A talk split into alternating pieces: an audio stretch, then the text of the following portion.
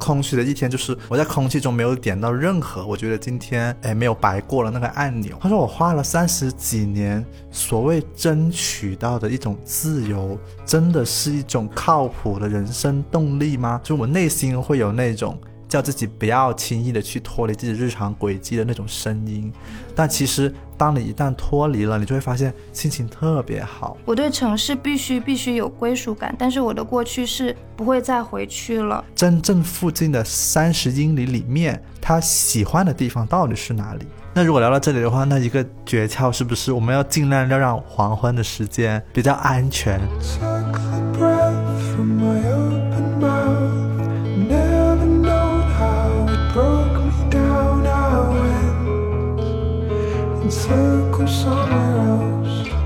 大家好，欢迎来到不把天聊死，这里是青年媒体我要 Watch You 旗下的播客，我是仙草，我是 Blake，我是 Wendy。这一期播客呢，估计大家会在国庆假期中收听。放假一天可能很开心，但是放假七天的话，可能我们内心就会产生一种很空虚的感觉。所以今天我们就要来聊一聊，怎么样度过假期才不会陷入那种空虚的感觉。好，这是一个很值得聊的话题，因为我经常放假的时候会很容易陷入一种。你明明有点时间可以做什么，但是你就是想不出来你想做的那件让你一定会开心或者觉得心满意足的那件事情。我觉得这种时候就是感觉是失去了花费时间的能力，比没有时间更可怕。这件事情，什么叫空虚呢？这个词我觉得本身就很虚。是，然后我还特意在网上查了一下，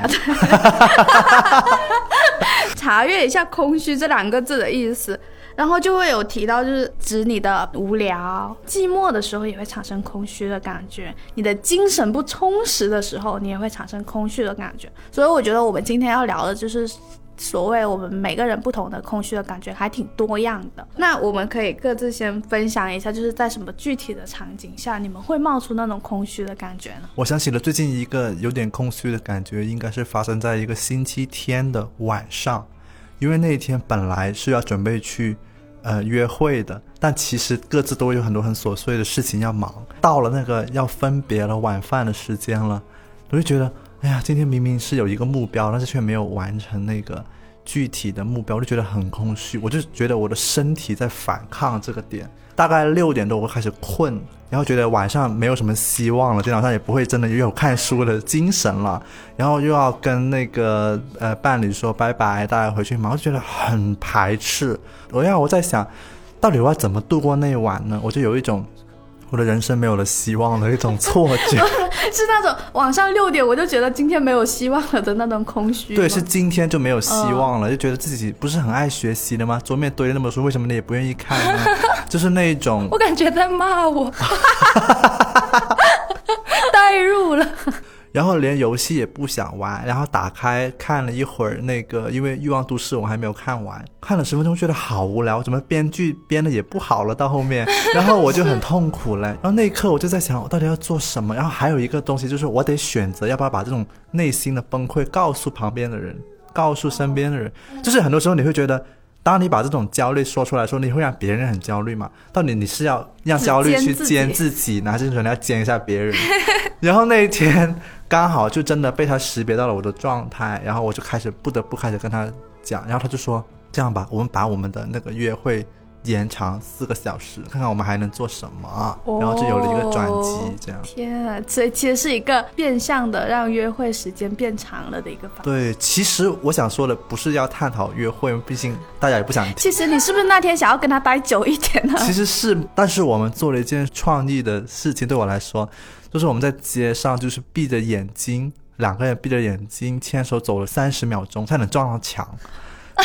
就是相当于是这个行动让我后面就觉得那天很有趣，我愿意后面我愿意做很多事情。后来我十一点开始看书，约完会还有心情看书，所以我会发现，在空气中啊，总会藏着一个重启的按钮。你在空气中。手舞足蹈的时候呢，有可能会不小心点到那个按钮。其实无论现在你几点，只要你一点到那个按钮呢，你一天就会不一样。我是说，不是限定在感情里面，其实生活的方方面面都是这样。今天的希望又有了。对，所以其实对我来说，空虚的一天就是我在空气中没有点到任何，我觉得今天哎没有白过了那个按钮，我觉得还蛮奇怪的。我每个人的按钮那个配方是不一样的。温迪什么会让你空虚？我有一个非常非常具体的空虚时刻，是我周末的时候看完了那个电影《雷神四》，然后我想说，《雷神四》是继上汽那部电影之后，再度让我眼珠子翻转一百八十度，回望过去是眼眶后面的一片黑暗的虚无感的电影。这个虚无也太详细了，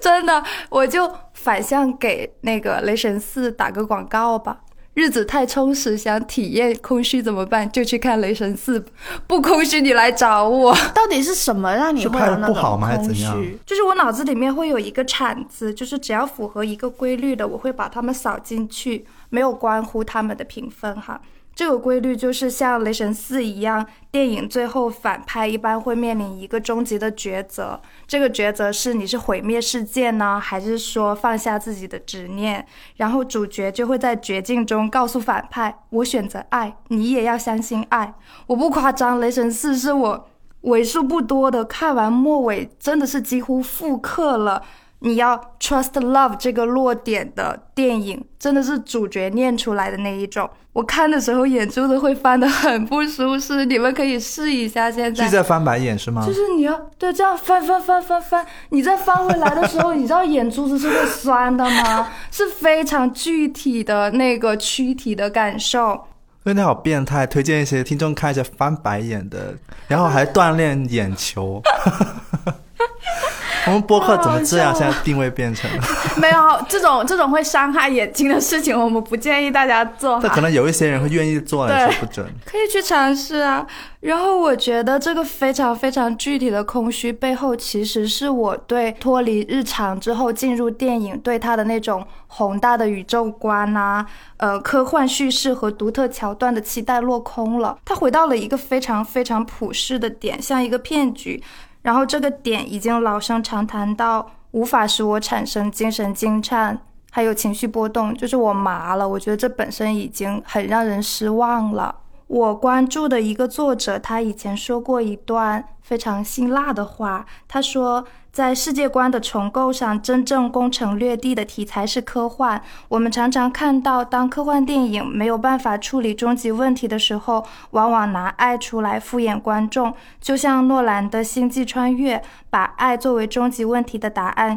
有时候恰恰展现了人类在面对终极问题时智慧和叙事上的不堪一击。嗯，我自己是非常喜欢《星际穿越》的，但是我就在心想。有时候，如果那些电影做不到像《星际穿越》一样去进行科幻探索的时候，对我来说，把我带入他们的世界观之后，不给我一个答案，就让我在自己的知识边缘去虚无着，就会比给到我一个硬凹的结尾，让我产生情感上的空虚要好很多。哦，其实我觉得这种感觉有点共通，诶，就是你电影就是花了一整段时间，它给到你一个没有结果的，有点像是。那部电影又没有重启你的心情或什么的，然后你过一天的生活很容易很你很容易也会这样，你甚至找不到一个借口来告诉自己，其实我这天过得还不错，所以 就是好像是你自己敷衍了你自己的一种，我觉得是最后身体在反抗，就是告诉你，其实你今天敷衍了你自己。因为我最近开始自己带饭来公司嘛，其实我自己带饭来公司这件事情，就是在对抗一种。自己内心的空虚，就是因为过去两个月都不怎么加班，然后其实晚上七点下班到你睡前就是一点这段时间，过去这两个月里，这段时间都消失了，就是我完全记不起来我晚上七点到睡前的那一段时间我到底干了什么，很奇怪，我是那种在回忆的时候产生一种空虚的感觉，因为我发现是如果你的生活也没有什么很重大的节点。然后你也没有说进行一个很彻底的突变的改变之类的话，你每一天日常这样过的时候，然后你就会发现有一段时间它消失了，觉得我也不知道那段时间去哪里了，我也没有在我身上看到什么有结果的、有进展性的一些改变什么的，所以我就想说，我与其让这段时间就是平白无故的消失，那我我如果自己带饭来公司的话，我至少可以告诉自己说，哦，我晚上的时间用来做饭了。这样子的话，可能他就不会有那么虚无的感觉。所以，我最近就是开始每天就是晚上做了饭，然后第二天带来公司吃这件事情。在聊到就是空虚这个话题的时候，其实我有想到之前我有一次跟公司两个同事就是在楼下，他们在抽烟的时候，我们在聊天。然后当时就是有一个同事，他就说，他说他以前是学画画的，有一阵子他就很想要拿起那个画笔开始画画。但是他画到一半的时候，就会想说，我为什么要画呢？就是画了又怎么样呢？他就画不下去了。然后他的家里就永远有一幅永远画不下去的画放在那里，就是很像他的生活状态，就是我们好像没有什么必须要做的事情。然后我当时还问了他一个问题，我说，是不是因为你小时候没有那种很想实现但是没有实现不了的事情呢？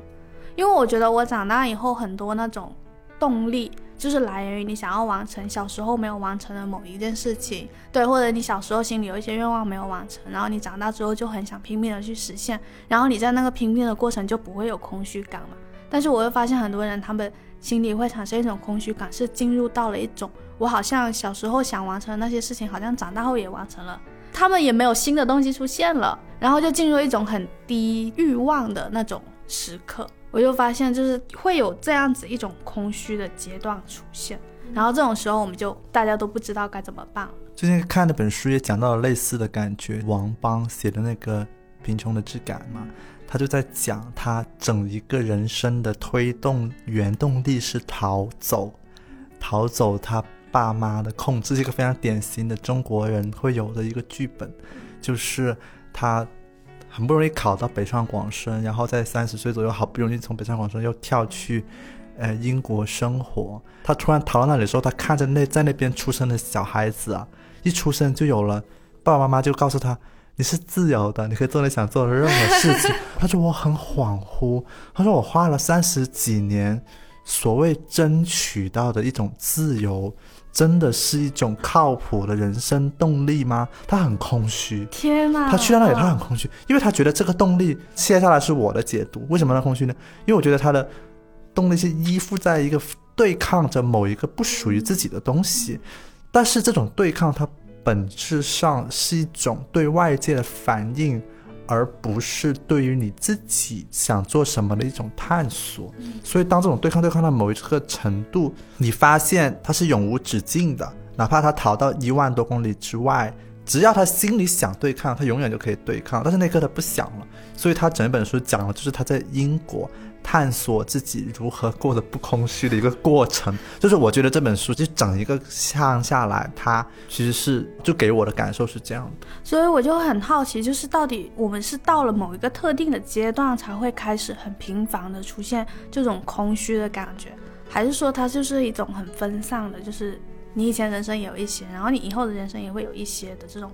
这种状态。你们自己的状态是怎样？我最觉得我有空虚的感觉的一个，我可以说一个有点像比喻一样的东西，就是我以前就觉得我对生活很有期待，是因为我生活像切蛋糕一样，就是中学三年切一刀，刀柄带起来了，它会沾到那个蛋糕的奶油什么的嘛，它是你的友谊呀，你每切到你都会剩下来一些，给你额外的一些，然后你会把那个东西当做是一个生人生活的结果。但是你大学切完那刀，四年那刀之后，哎，这块蛋糕非常大，我有巨大的改变。我切到后面，我毕业之后我不知道要切什么，没有蛋糕可以切了。我没有蛋糕可以切，然后呢，就最近有一些同事也要离职什么的，我就觉得有点难过。我就在想，哎，我的蛋糕应该怎么放？这是一段怎么样理解的一段关系？我有些时候会觉得我的目标感的缺失，就是从这种我对生活没有办法分块。的理解开始的，而且还有就是，你当你做内容创作的时候，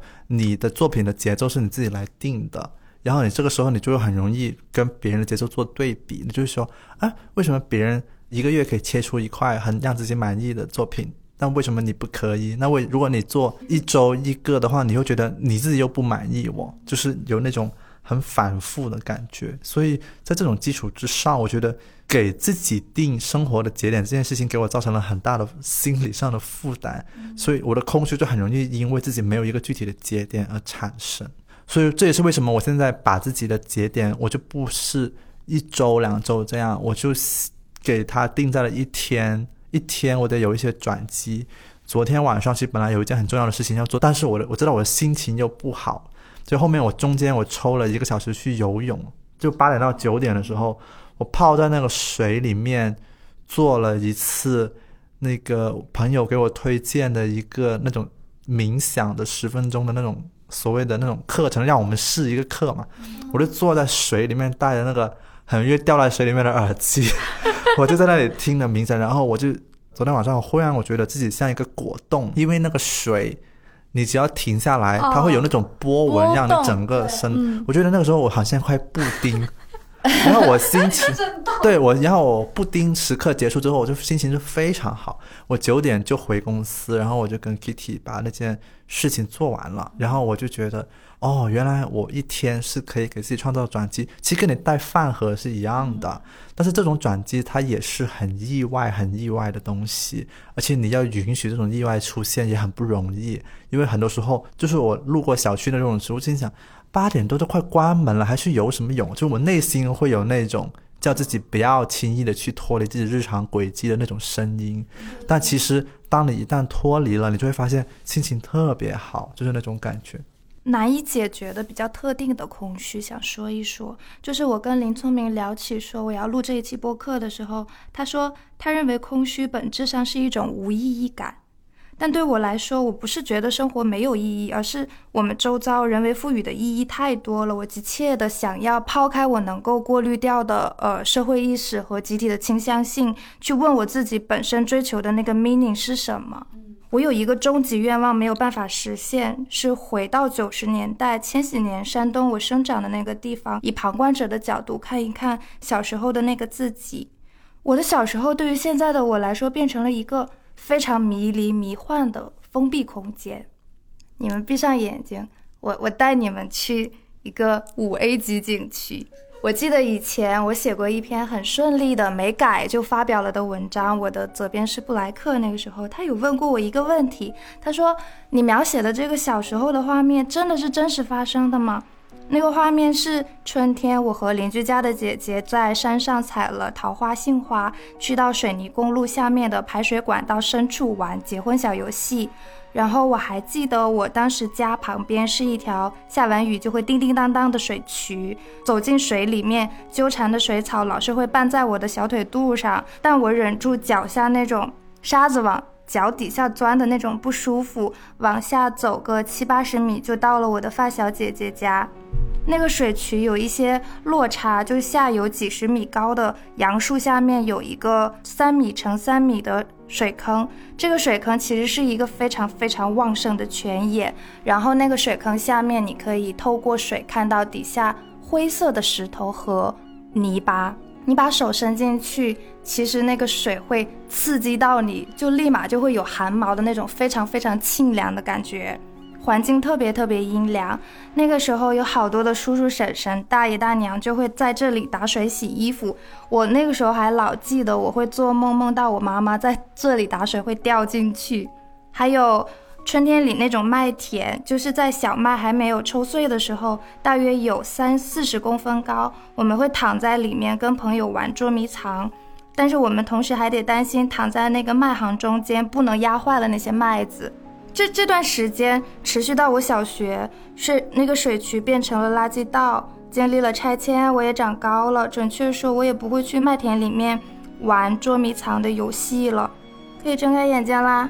就是为什么会空虚呢？我觉得怀旧是一种永远无法通过穿越时间来满足的群体的情绪。我在日记里面写过一段话，我写说。我这一生最希望达成的事情，同时也是最遗憾的，就是将是也一直会是我终其一生都将在三维世界的线性时间上以当下为原则去生活，无法带着当下的人格和主体意识回到小时候去看看那个时候的自己和自己所看、所经历、所理解、所被影响的。世界，去看看那个时候爸妈的样貌，去重新感受到那个时代的一切，或者酿在局部却又代表广袤无垠时空里的一隅。现在想来，当你截取你一段人生的线段，左边是你的童年，右边是我们的现在，中间是被分割的五年、四年、三年。我的现在，我坐在。这个男的不能在南的南方某座 CBD 写字楼里的录音室跟大家讲述这段记忆，其实空虚感还是会围上来。就是我会发现，我屡次都承接不住这种前后与你的社会生活的变迁、时代的变迁。我对城市必须必须有归属感，但是我的过去是不会再回去了。林聪明他有说过一句话，我也认同，就是这有时其实是一种自恋意识的投射。我之前跟他聊起这种无法实现的愿望啊、混沌的意识的时候，我在竭力去像现在一样尝试去表达清楚的时候，我整个人是非常激动、惊颤的。我当时是有哭了的。就那时候，我是第一次把这种潜藏在生命里的空虚给说出来，在那个特定的时刻。也就是说，我这个涉及时间啊、空间啊、维度的终极愿望，如果真的得以实现，我总觉得。我会得到哲学上的自我突破，至于突破的是啥，咱的确不知道。但是很幸运的是，这个深层次的我的空虚，其实它没有对我的生活产生特别大的、很显形的影响，而且也可能是我需要花接下来的一生的人生机遇去。跟这种空虚感继续相处的。我刚才在听他描述那一段的时候，其实我会不仅仅出现他描述的那种北方的城市，他童年时的样子，我会出现我自己童年的一条可以看到底下石头的小河。然后我其实，在听你讲的时候，我有想到，其实我们不回去，就是我们没有办法回到过去是好事。你带着现在你的视角和你已经长大了的情感世界观去进入小时候的那个世界的时候，其实是会让那个世界碎裂的。我自己的理解是这样子，就是你现在的视角还有你身上经历的东西是已经跟你小时候经历的那个环境不一样了。然后你进入那个空间的时候，你可能会破坏掉你小时候以前看水可能是水，然后你可以看到很多有趣的东西。但是你在带着现在的视角去看的时候，那些东西都跟以前不一样了，所以我好像不会有那种我要迫切的回到小时候童年那个场景里面的感觉。这种很想要回去的感觉，我觉得还蛮有意思的。它很像是就是一块甜品，你偶尔会吃一吃。其实你认为一种很多人都没有的体验，就是非常细致的，可以回到过去某一个时间节点的那种体验，而且你可以把这种。通感带给别人。我刚刚好像走在那个清凉的水渠里面，而且我想象中那种水是清澈的，哪怕它不一定是清澈的。对，就是我。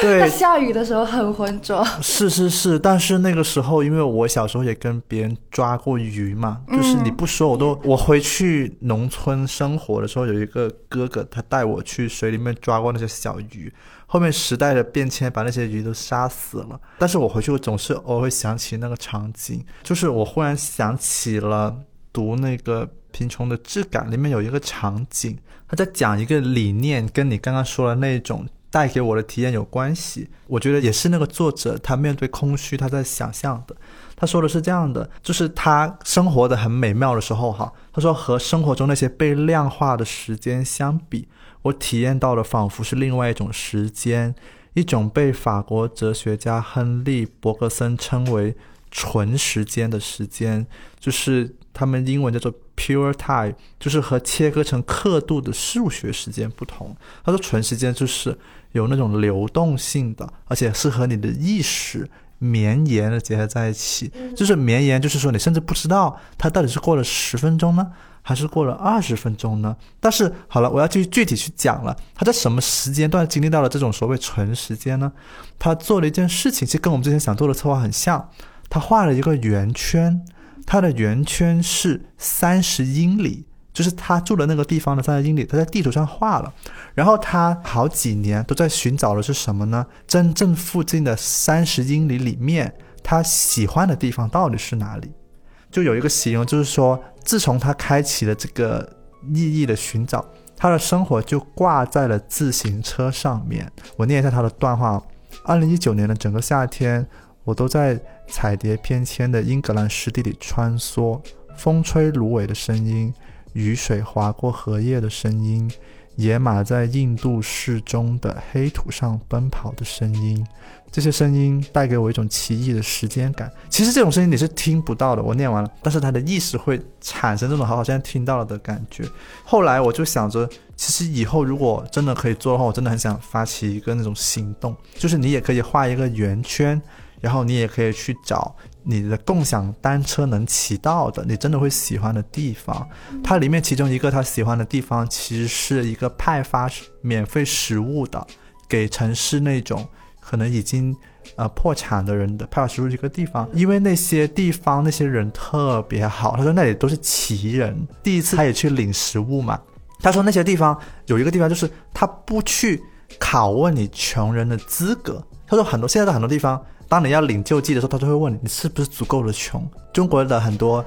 贫困生制度也是这样，我要考核你真的穷，他对人的自尊是一种羞辱嘛。他就说他自己去那里的时候，那个人直接就说哦。二点五英镑，你给我，我给你开一张会员卡。然后他就给他开了那个所谓的会员卡。然后他说：“挑吧，挑吧，这个是最新的什么什么水果，刚刚到的，你马上拿走。”然后他们就轻轻松松的挑到了几十磅的食物就走了。他回去之后他就觉得：“天哪，那么有尊严的吗？这个地方就是我哪怕经历什么难过的点，我都是很体面的。”他就觉得这群人就对他非常的治愈。后面我看完整一个之后，我就在想：哎，是不是每个人？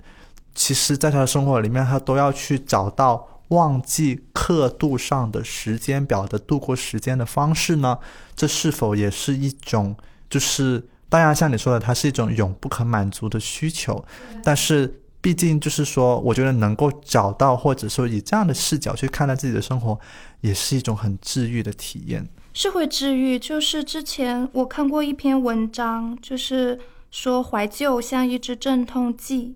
对一些我们日常生活里面的负面情感具有一定的修复补偿作用。有社会学家认为，怀旧是对过去的渴望和向往，这种过去不是对真实场景的重现。其实我刚才描述出来的时候，它也不一定是完全复刻当时的真实的，它是其实经历了我的不同记忆的排列组合的重构，然后在这些。记忆看起来很美好的记忆的重构里面，消极的情感、不良的印象会被自动过滤和删除。个体的怀旧记忆一般是积极的和对自己有利的。其实就是相当于是，如果你通过做这种体验，你自己有了那种什么存时间的感觉，那就是对你来说就是好的。它就是一种修复的，它非常私人。而且我们现在一坐下来聊，发现我们三个人的那种治疗空虚的方式太不一样了，就是完全。完全，我就是那种要很实用的，然后 Wendy 就是那种意识层面就已经可以完成。你你躺在沙发上，你以为他在睡觉？不，他在经历，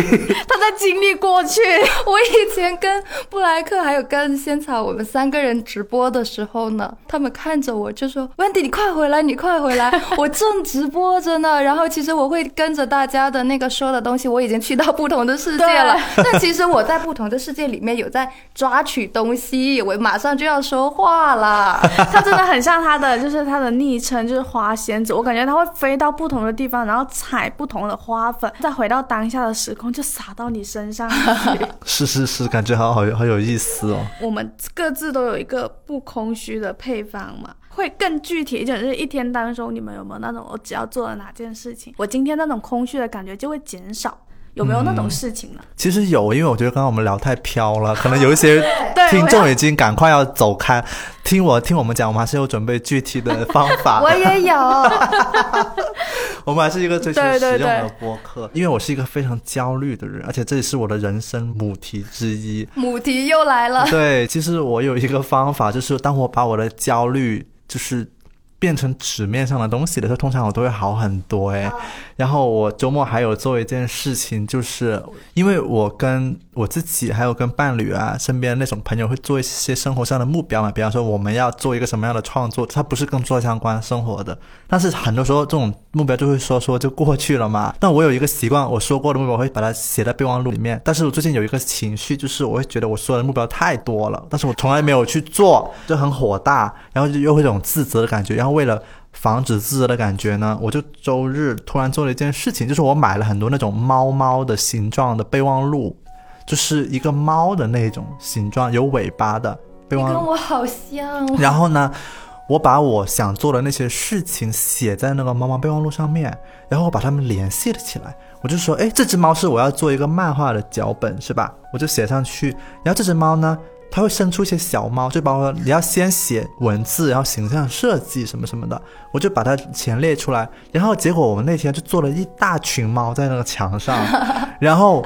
你生了一窝小猫，对，然后呢，我就在上面写 D D L，我就说什么事情是以后再做，什么事情就不做了，什么事情就最近这个月可以做，就重新列了一下，然后我就觉得哇，养这群猫让我好有安全感，就是我没有忘记我对自己的承诺的一种。体现就是都写出来，而且我这个步骤也是跟我的对象一起去完成的。我把他的猫也搞出来了，然后他也很焦虑，他没有行动。然后我就说好了，现在我们停止去责备自己，我们先把这只猫给养啦之类的。然后你就会有一种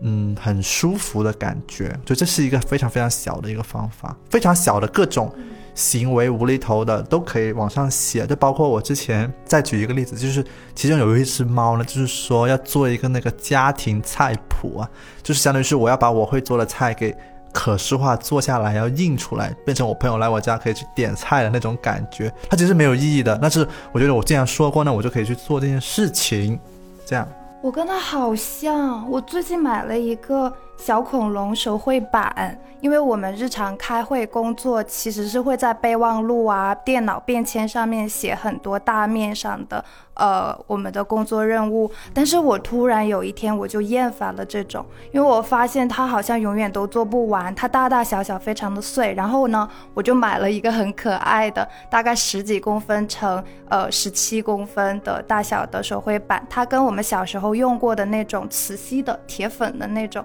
它是升级版本的，然后它写的会比较精细，但是它是有那个呃边长的限制的，我会。迫使自己说，你必须在这个小板板上面写下你当天要做的事情，具体到这个事情的哪一部分的那一种。然后呢，它有一个功能是一键清空，因为猫猫很可爱，但是猫猫它是纸质的，可以分好多个，它可以有呃。就是经过几个礼拜，他还可以在那里提醒我，但是我要求自己必须一天之内把它做完，然后一键清空掉。明白明白对，很好用而且它是有边界，就是你也不会把自己的规划写的特别特别多。对我需要这个物理边界，我特别的呃去算了一下，我一天会 用多少个字去填满这个手绘板，然后去买了这个 size。我还有一个，就是我最近不是在。拍摄那个我自己的 vlog 嘛，就是我自己在拍我的 vlog 的时候，我会发现我看东西的视角多了一重手机视角，多了这个手机视角之后，其实你的感官就一下子打开了。我想问你们，每天我们上下班经过我们门口那个大理石板的时候，我们不是会发出吱呦吱呦吱呦的声音吗？其实那个是北方下雪，脚踩在积雪上的日常南方平替版本。哦，这样那个是跟下雪的声音一样。对，然后我就是在拍这个的时候，我就想到了这一点。还有就是我们走过一些晚上呃散步啊、吃饭啊，走在一些商场外面，它的地上不是会有那种圆圆点点的灯吗？密集铺的那种。对对对。你要知道，你用手机后置摄像头去拍的时候。它是会跟着你手机的移动变成四棱星在那里旋转的，那个灯还会变色，就特别特别浪漫。我觉得就是我现在日常都会发现我这些很细小的，平时我。不拿起手机拍摄 vlog，拍摄我一天做什么的时候，我永远不会注意到的东西被我注意到了，而且我把这个时间就是完美替代了我大多数打游戏的时间。当我晚上回去剪辑我的 vlog 素材的时候，我就会发现啊，是吗？以前都觉得好像都没有记得，像你前面说的没有记得什么，但是我剪辑的时候会发现，你一天明明也有做了很多事情啊，真棒啊，就这样。我已经很久没有拍。视频了，确实已经很久没有拍了，可能是因为这件事情，然后就是你的脑子其实没有记住任何事情。我自己的那个不空虚的配方是我的备忘录，就是我的空虚经常都来源于我看找不到我生活里面有一个可获得的结果，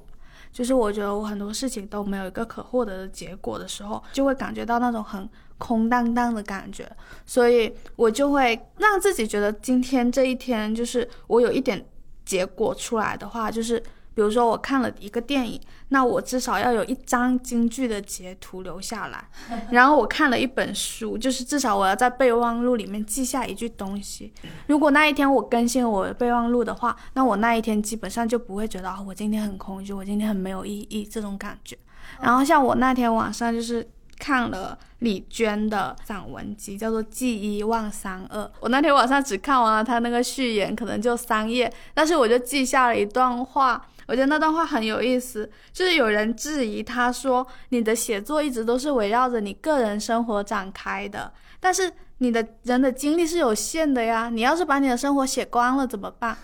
又有人质疑他这件事情，他就说好奇怪，为什么在那些人看来，生活好像是一杯水，喝完了就拉倒了呢？他说，在他看来，明明就是生活是一条河流。对他来说就是滔滔不绝的，他只要一开始写东西，然后呢就会不断的触及更深的记忆，然后就会有不断的很多扇门打开，然后他最后又说，当然这也可能因为我是个话痨，我就被他那一句话就逗笑了，就是我觉得我又写东西，然后我又录播客又画画。很有可能也是因为，就是本质上也是因为我是个话痨，所以我那天就是在备忘录里面记下了这句话嘛。因为我可能有时候会进入一个接收，就是学习的疲乏期，就是你发现你没有那么强烈的动力去学一件事情，或者说你去接受很多知识的时候，但是我会让自己就是有一点点强迫性的输入，你至少就算是在。你的备忘录里面记下一句，可能我是个话痨吧，这种自嘲，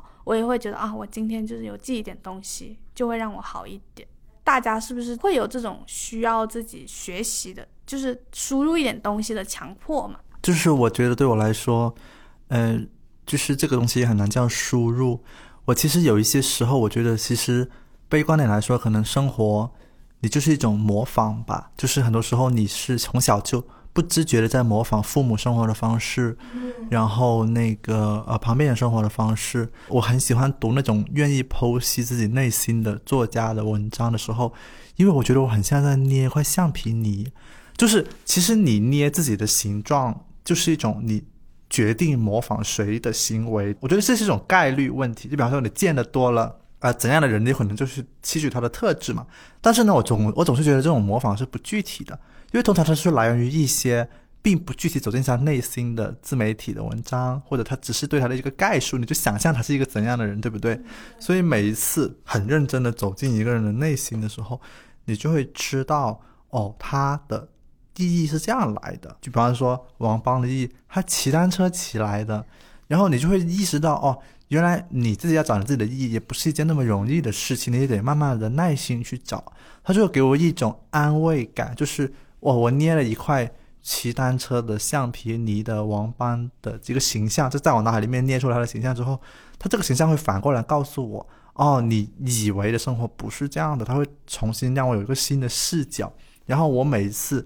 有这种新的视角的时候，我都会觉得这是最大的安慰。他是另外一个生命在用他的经验来告诉我，大概生活是什么样子的，就是停止了自己对生活很完美的那种猜测。就这是对我来说非常治愈的。高中的时候吧，就是忘记是看哪一个人的采访了，然后就是有人问他说，就是你心情很低落的时候，你会去干嘛？他说我会去看那种很厚的别人一个人的传记，就是我想要看一个人他在他的人生是怎么摔倒的，然后他又是怎么爬起来的。那种很厚的人物自传会比那种可能一篇很。我们在手机上看的那种很轻盈的文章是更有质感和厚度的。对，就是他，因为现在的生活都太概括了，所有人还在追求更概括，这是一种很不好的一种行为。在准备这个话题的时候，其实有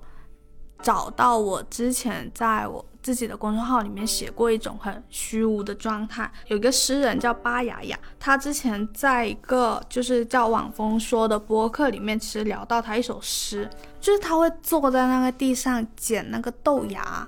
然后在捡那种豆芽的时候，就是会捡着捡着，就一颗一颗捡着的时候，他整个人就会进入那种很混，就是很虚无的状态里面。然后他就说，他一直在克服一种东西，就是对于存在的疑惑。他说，我很想要很投入的去生活，因为好像只有很具体的生活才能克服那种很虚无的东西嘛。可他跟那个主持人就描述了一个场景，就是你小时候午睡起来的时候，然后发现就是天已经开始渐渐变暗了，然后你整个人就会产生一种很虚空的怅然的感觉。只有在天慢慢变暗下去，然后你的家人突然说一句吃饭了，家里突然锅碗瓢盆的声音吵起来的时候，你才会从那种虚无的状态里面拉出来。我之前看那个《夜晚的潜水艇》那本书的时候，就是那个作者也会描述，就是大家坐在那种黄昏中的时间的时候，都会陷入到一种虚无的、空虚的状态里面去的。所以我还蛮好奇，就是对于你们自己的生活来说，就是你能够把你们拉出那一种很虚无的状态的声音或者事情会是什么？这个其实还蛮有意思的，因为。刚好看那个圆桌派第六季第四季讲睡眠的那一集啊，就是那集啊，那个陈小南那个主持人他就说了一个细节，他就说，我一定要亲眼看着天黑下来，我才能顺利的接受夜晚的到来。就是他说，如果他睡午觉一睡睡到五六点，他一睁眼，天怎么没有问过我你就黑了，就是他就会觉得很糟糕。然后跟你刚刚那种情况非常像。然后最近我还读到那个。倒卷皮，然后那个桑格格的一句诗，他其实有讲一个东西，我会念一下他，他这首诗也叫傍晚，就是这首诗就说这整天都不舒服，很恍惚，觉得空虚，什么都不想干，让 我感觉好一些的是黄昏时分传来不知哪一家夸夸夸打鸡蛋的声音。然后我说完了笑料之后，我就觉得对我来说，哈，就是人就很奇怪。一方面，我们不是在寻求那种脱离生活的轨迹吗？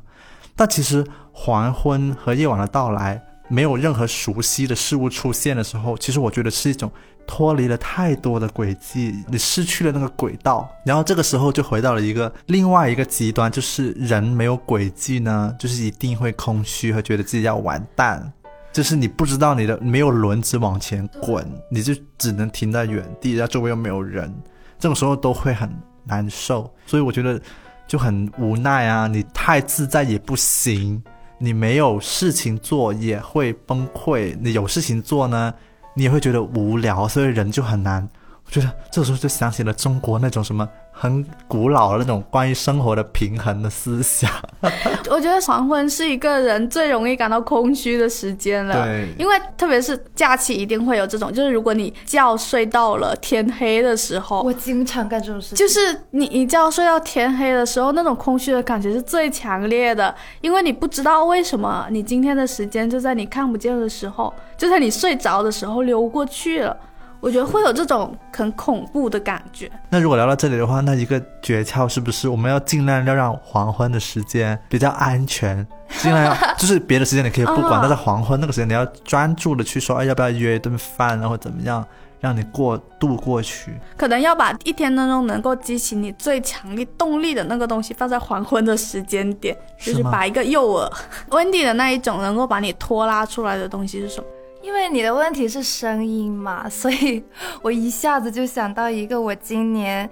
建立的新的爱好，就是把我从空虚里面拉出来的声音是 F1 赛车的引擎轰鸣声。二零二一年，就一个很普通的晚上，我去到邻居家吃火锅。那天晚上我很无奈，他们家有一个超大屏电视，现场三四个人都在看一场在阿布扎比的 F 一比赛。我很无奈，就只能陪着他们一起看那一场 F 一比赛，分出了胜负。他们开车速度就堪比动车，就是会达到三百五，战术拉扯啊，瞬息之间就会有那种位置变换，我看得很爽。那一场比赛结束，我才知道我看了二零二一年最重要的一场精彩的比赛。原本两个平分的 F1 赛车车手分出了一二名之后，也就分出了二零二一年的世界冠军。他属于一个比我小一岁的很年轻的天才车手，同时呢，原来那一个七届年度世界冠军的车手，奔驰车队的汉密尔顿，他的七届的夺冠记录暂时被按下了暂停键。从那一场比赛开始，我就去补了 Netflix 关于地球上最快的人们的赛车故事，然后今年的比赛我都有好好的了解和追看。我以前就没有想到我会喜欢看 F1 赛车的，以前就觉得好像只有男生才会看，才适合看。但是抛开这些性别的规训和自我的桎梏偏见之后，我就会发现，打开一个自己从来没有了解过的领域，一旦感兴趣，你就赶紧抓着那个线头去深入一点了解里面的游戏规则，就会发现这个世界上又多了一件有趣的、值得关注的事情。就这件事情，其实让我挺神奇的，就是它是一种人跟人之间相互的一种传染和吸引嘛，就是会共同的喜欢上一件事情，就是大家会有会逐渐的生活久了，然后就会拥有一个共同的爱好。其实这是一种很大程度上的必然。我想举一个例子，其实对于我们来说，就是对于我们这些邻居来说，其实我们的性格、爱好和职业区别都还蛮大的，但都是因为在呃做现在同事或者曾经是 v uni 的同事的关系，都住在了一栋特别幸福的郊区公寓里面嘛。然后有的人是那种本身个性就很爱主动去创造东西的。我今天想讲个例子，是我的邻居小胖，他是美院毕业的。然后我们上上上个周末有约着一起，他跟我说他想要包彩色的大包子，就是他去到我们家，拿着他的 iPad 在那里画那些蝴蝶，画那些章鱼之类的东西。我会说你真的是要做包子吗？因为我从来没有见过那种形状的。然后我印象特别深刻的是，他还做了两个。大脑形状的包子，我这种觉得很体系的，我就觉得有点担心。我说包子就是包子啊，就是你哪怕做成花模，可能也是有可以参考的那些教程之类的。但他真的就是我纯就自己画出来，然后我自己什么都不知道的情况下，他认为那个大脑就是做两个包子，然后中间插点水，啪粘起来，然后再用那个粉红色的我们揉起来的搓成条，一点一点去做成他那个脑花。我印象特别深刻的是，他连的呃一个包子的主体就是左脑右脑嘛，有一个右脑它的后面露馅儿了，就是没有捏好。就是我们大家更多数人的思维可能就是我要找一块面把它给盖上去，把它捏好。但是他不是的，他把那个脑花就是缠了缠完之后，他留出了那块空出来的区域。你知道他说什么吗？这个区域就把它当做我打王者缺失的那块脑子就好了。这种行动就会让我觉得这个人他本身的他那个小的创造力，他是直接就在他的生活里面很原生的东西。这种个性呢，也会就是慢慢的就发生了很多作用，在我们彼此渗透进彼此的生活里面。其实我也会受他影响去做一些小小的创造。我还想说，就是这些彼此生活的影响，也会有一个很渗透的。小细节就是我是山东人，我很爱吃咸的东西。我们之前下午会一起做饭，然后我做了很多次饭之后，有一天去他家，我就突然发现他们家的酱油变成了薄盐酱油，就是盐比较。对他吃淡的，然后他就很开心的告诉我说：“以后你你做你做饭，我就再也不怕咸了。”但后来发现他还是要放很多很多酱油，因为真的很不咸。就是彼此会受彼此影响，然后在这种相对稳定的交流的社交的这种体系里面，的确会很多嗯空虚虚无的时间会被生活里面的很。灵动的小细节给填填掉了。那我们其实还可以给到大家一些提供一些假期的建议，就是如果大家是独自一个人生活的话，就是可能没有邻居，或者说呃没有另一半一起共同去创造什么的话，那我们可能在假期之中，我们可以做一些什么样的事情，既让自己休息到，又不会让自己产生那种很空虚的感觉呢？我好建议大家像我一样去买一个。就是新的皮很厚的本子，然后买几支大家喜欢的颜色的笔，一个人的时候开始记一记阅读笔记这件事情，门槛太高了，真的吗？因为这个东西是渗透在我的生活里面很日常的事情，然后让我感受到充实的。就是我觉得阅读其实已经我们每一个人每一天每一个时候都在做，你知道吗？不，你看视频其实它也是一种阅读，看一篇豆瓣的文章，看一条推送，它里面都会有让你 shock 到的某一个瞬间的那些句子，然后你一句一句去写在上面。就承认吧，我们就是到了用写字来治愈自己的年代啊！我就觉得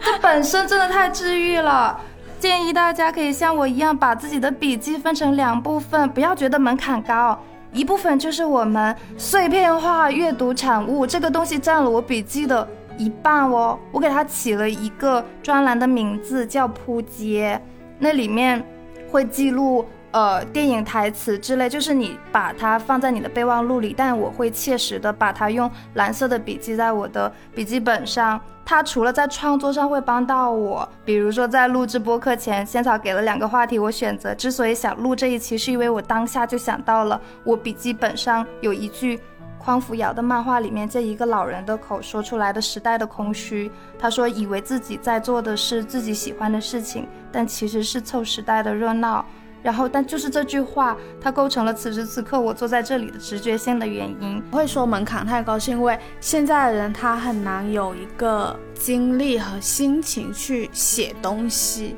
Wendy 他是一个什么样的人？就是他是，我记得他是把他的那几大本笔记从北方带到南方，然后不管什么时候搬家，然后不管搬公司，去到哪个公司，他都会把那个东西随身带着的人。别人是。把圣经放在左手上，我可以把笔记放在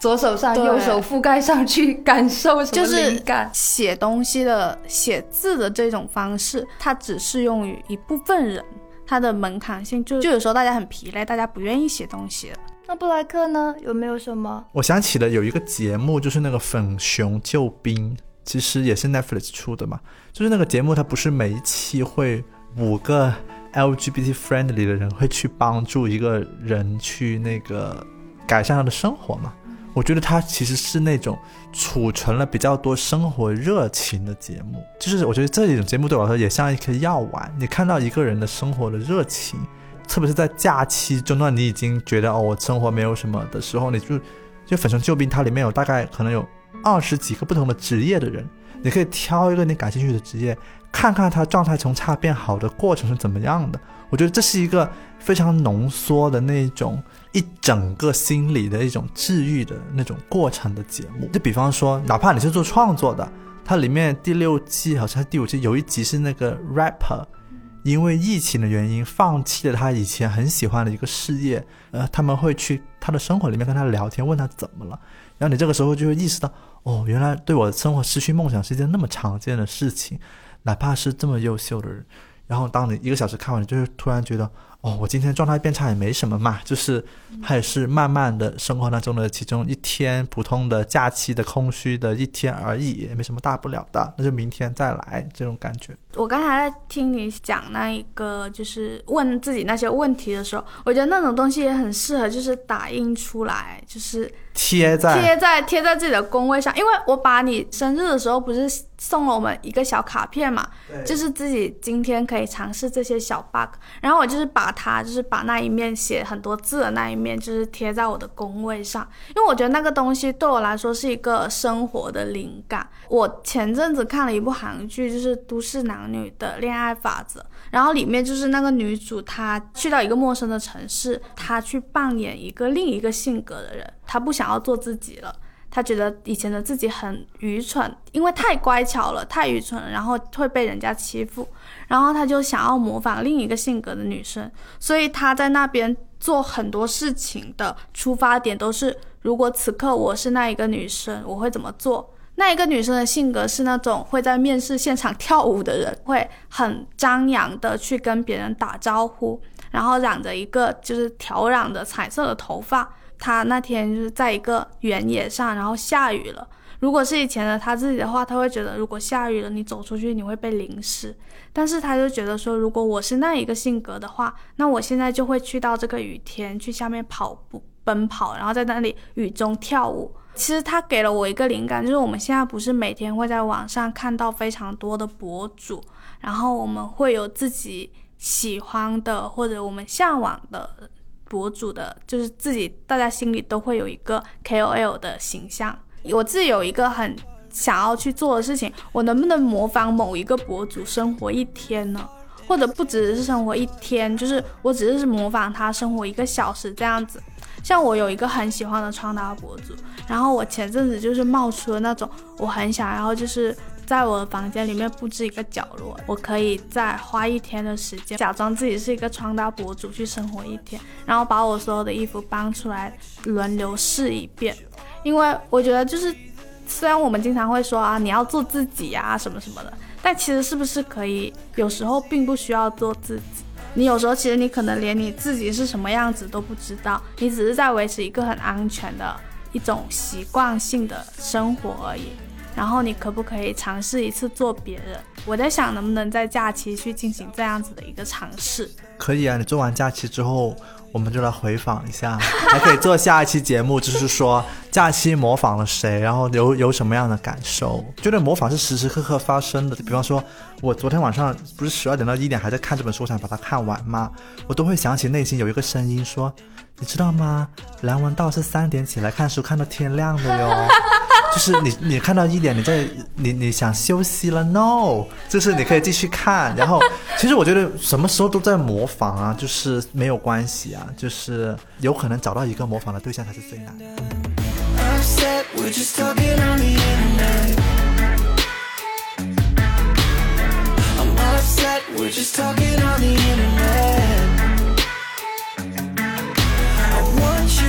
Can't wait, we connection. Stay up you all night while you're breathing. Wake up, hit the dial up for affection. Now I'm feeling crazy. Mm, Upset, we're just talking on the internet. I'm upset, we're just talking on the internet.